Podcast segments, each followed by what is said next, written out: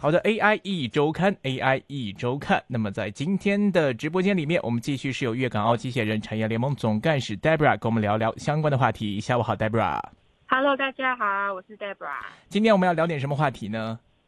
嗯，现在我们还是虽然香港的啊案例啊，就是连续几天、好几天都是零星的案例嘛。嗯。可是我们就是还是会戴口罩啊。对。有时候我们呃。就拿电话、智能电话，就是我们不是有那个呃 Face ID，我们还是这样对，很难过拿下来。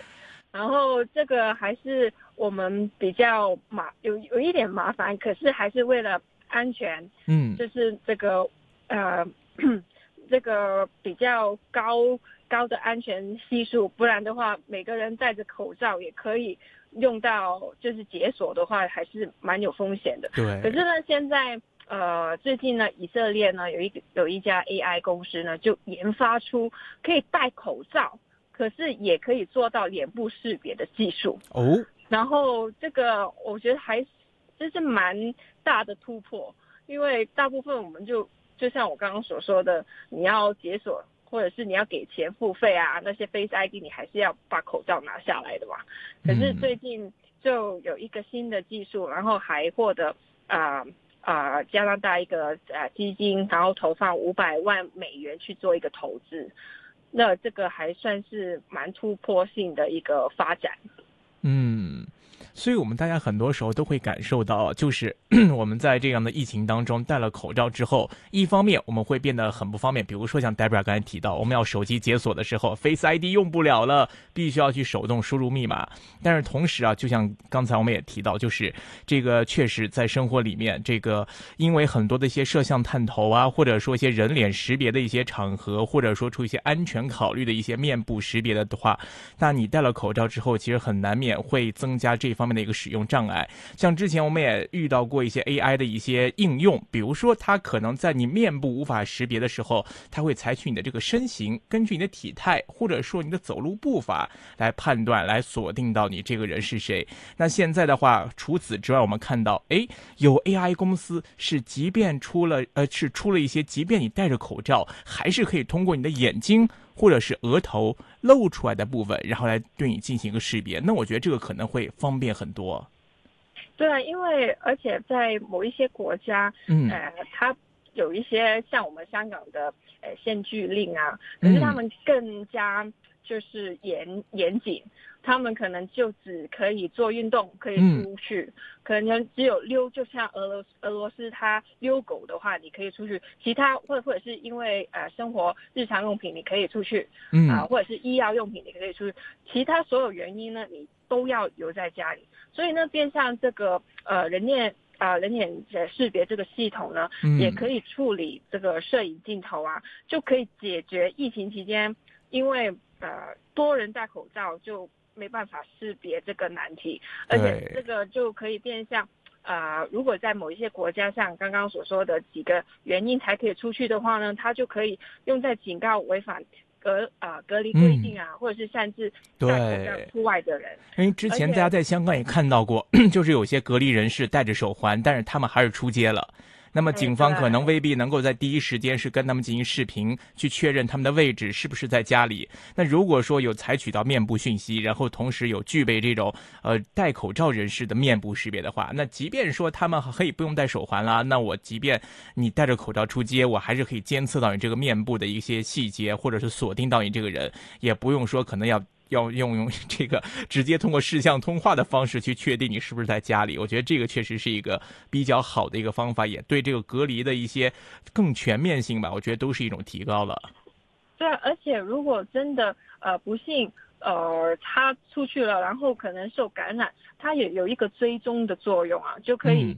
呃立刻找到一些密切的呃接触者，嗯，然后产生一些报告，然后这个我都是觉得这个呃对。啊，在 AI 上面，然后呃扫扫描有戴口罩，然后还是可以做到人脸识别的。我觉得这个技术在这个疫情上面，其实还真。的蛮有帮助的。嗯，而且我们再放开想一想，如果说配合这样的技术，那么针对我们在很多场合里面会有这种红外线探温的嘛，就测体温的这个制度，就如果说两者结合，其实就等于变相令到说全社会我们可以随时看到每个人的体温，针对到每个人的个人信息去做一个匹配。比如说，我可能看到我下午在港台的时候，哎，我可能是体温是三十六度多，然后回到家里变得，然后在家里附近的这个摄像头又锁定到我这个人的话，看我现实时体温是三十六点七，那么可以对每一个人的这样的一个体温来进行一个全天候的一个公共场合的监测的话呢，那么我觉得可能也会更容易令到整个社会去了解到哪些人的这个体温是出现了异常，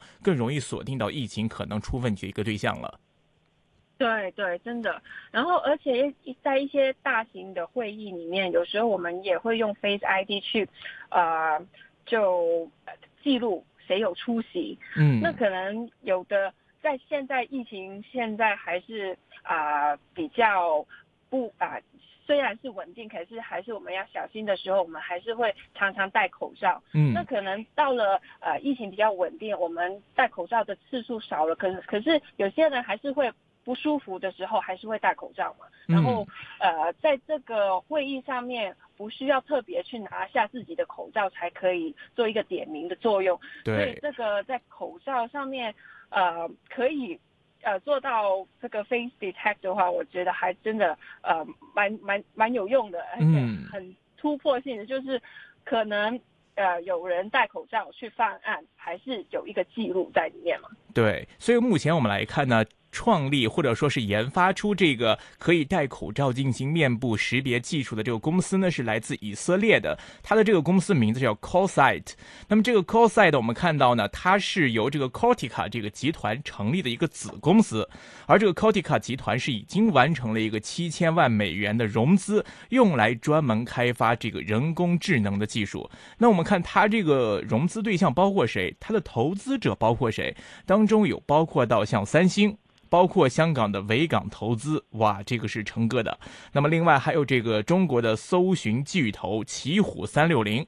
包括俄罗斯的这个 Mar Mail.ru 这些集团。都有对这间公司来进行一个投资，说明这些集团他们都看好这个 c o t i c a 集团的这个子公司 c o s i 他们对于这种口罩面部识别技术，或者说是他们开发的一些相关人工智能技术的前景。所以这边给大家做一个参考，我们看到像三星、维港投资、奇虎三六零跟俄罗斯的这个 Mail.ru 这些集团都在关注，并且是对他们投下信心一票的时候，那么对这一块技术的发展前前景，我们是。不是应该去更多的有一些想象的空间呢？这个就交给大家自己来判断了。那么接下来我们再来聊聊其他方面的话题啦。我们看到在 Google 方面，他们也开始有一些研究，好像发现说我们之前认为的这个实验室超精准的医疗 AI 技术，好像却并不是那么一回事儿。这一方面是怎么样的情况呢？请 Debra 给我们介绍一下了。呃，我们以前呢，就是会想常常说，哦，AI 很好，因为可以做一些 deep learning 啊，然后可以做一些追踪，然后啊，把一些呃资料啊或者是数据啊输入在一些软件或程式里面，然后它就可以做一些分析，然后就来出一些结啊，就是一些呃数呃结果。嗯。可是呢，现在就啊。有时候我们就会把 AI 人工智慧啊这些啊技术呢过度的理想化，嗯，因为在实行上面呢可能会有一些难处，嗯就好像呃在泰国一些做呃有呃 Google 呢首次在泰国呢做一些 AI 啊的医疗测试的准确性呢就在啊啊这个糖糖尿病的视网膜变。病变里面一个做了一个 AI 的系统，嗯哼，那要对呃六十百分之六十的糖尿病患者呢去做一些筛选，就看哪啊他们谁有呃啊糖尿病视呃视网膜的病变，嗯，那因为如果不及早发现的话呢，这个病呢就可能会导致失明，嗯，那由于呢泰国呢就大约有四百五十万。的患者，嗯，那就只有两百家的视网膜的专啊专科的诊诊所，所以呢就很难达成呃呃这个可以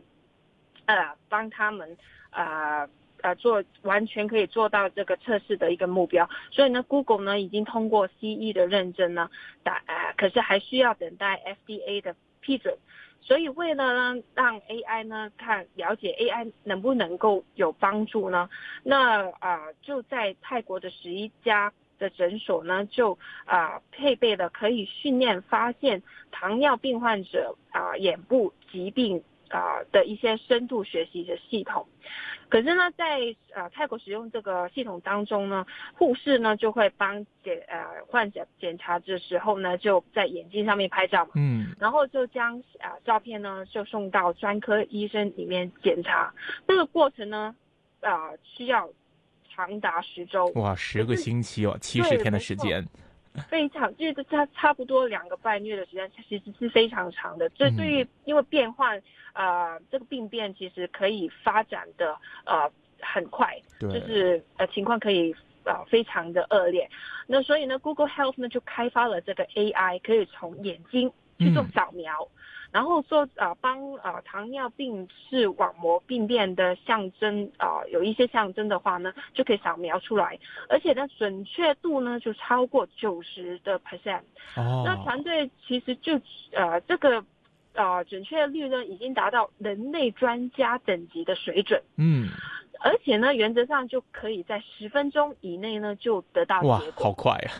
对，所以我刚刚说，我们就一直说，其实 AI 是真的可以帮到我们很多。可是呢，呃，听起来就非常呃能够，我们刚刚说四百万、四百五十万的病患者嘛，然后其实这样的速度的话，应该是可以把那个病病情或者是病患者加快他们的。呃，医疗的速度，可是刚刚所说的呢，就 AI 上面呢，其实呢也有一些杂乱，呃的啊现实的情况，嗯，那就像呢，如果呃呃他们没有呃观，就是呃观察护理师呢要怎么去扫描眼部啊，嗯哼，或者是呢要询问怎么怎么使用新系统，这这这些都是呃如果护理师的检验结果。并做不到的话呢，就没办法把准确的呃数据呢传送到呃呃做一些呃呃呃结结果上面的一些传输。那 AI 呢确实可以加速加快这个速度，但可是呢呃不是呃如果没有好好的把这个数据传送到的话呢，就准确度呢就。没办法，像我们刚刚所说的，有九十个 percent 以上。那而且呢，每个护士啊，每小时可能扫扫描的患者至少有十个十个以上，所以呢，经常就会有光线不足的情况下面拍照。那如果是这样的情况的话呢，超过五分之一的照片呢，呃，会被拒绝。那凡是照片被踢出系统的患者呢，就会告知必须改签。再去那个诊所再去看医生，那其实他们本身患者已经眼睛不是呃很好，他们行动也不是很方便，所以呢，很多时候他没办法请假或者是呃没有车再去拍这个照片，所以其实是非常不方便，就是也把这个呃护理师啊或者是啊护士上面也会非常感到沮丧，因为呢被拒绝的扫描呢就不会显示任何的疾病。迹象的，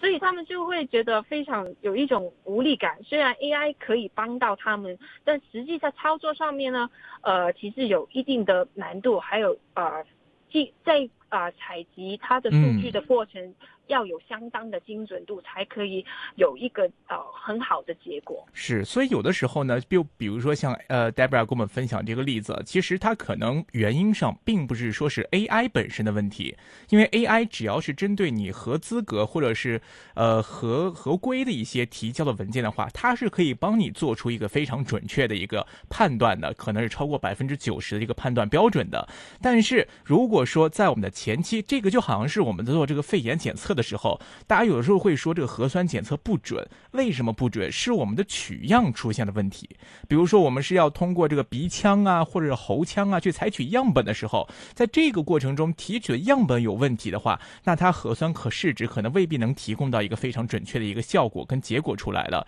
所以在 AI 这边，它其实也是，就比如说像刚才 Debra 也提到，我们要拍照片，那你拍照片的这个标准，它的光线亮度、角度，或者说它的屏幕的百分比，你把病人的 这个眼睛要拍在这个图像的什么样的位置，然后或者说是我们在网络传输的时候，因为很多人也是因为网络传输的问题，令到这个照片上传到云端的时候，出现网际网络的一些连线障碍。那病患可能想要立即看到结果，但是网络速度很慢，所以这个病患也对这个事儿也曾经有抱怨过。所以护理师表示啊，他们从早上六点钟就开始等，最初呢，他们两个小时只能筛减到十位病人。那么这个是什么问题呢？那就是在整个数据传输的过程当中。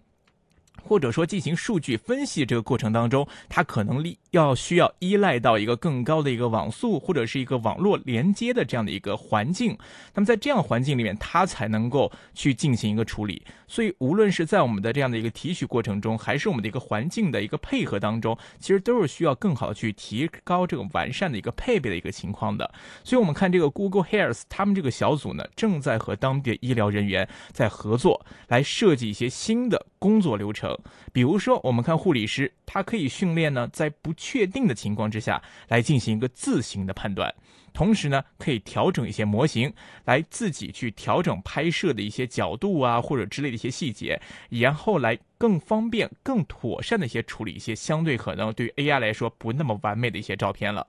所以，我们看有一些这个专家，包括像加拿大滑铁卢大学从事医疗成像 AI 研究的一个教授呢，表示，也就可以看到，大家在 AI 这一方面可以专门研究到医疗成像这一块的专家，他们就认为啊，对于任何有兴趣亲自动手，并且在真实环境执行 AI 解决方案的人来说，都是一个至关重要的一个研究，因为呢，就是说一直。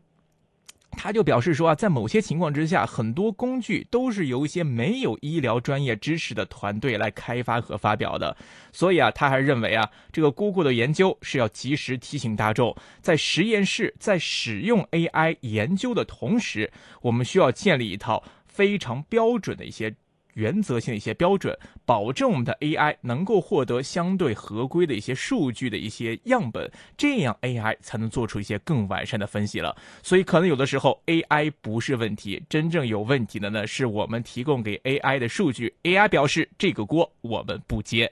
好的，时间关系呢，今天的节目就先到这里，感谢 Debra 给我们做的分享。那我。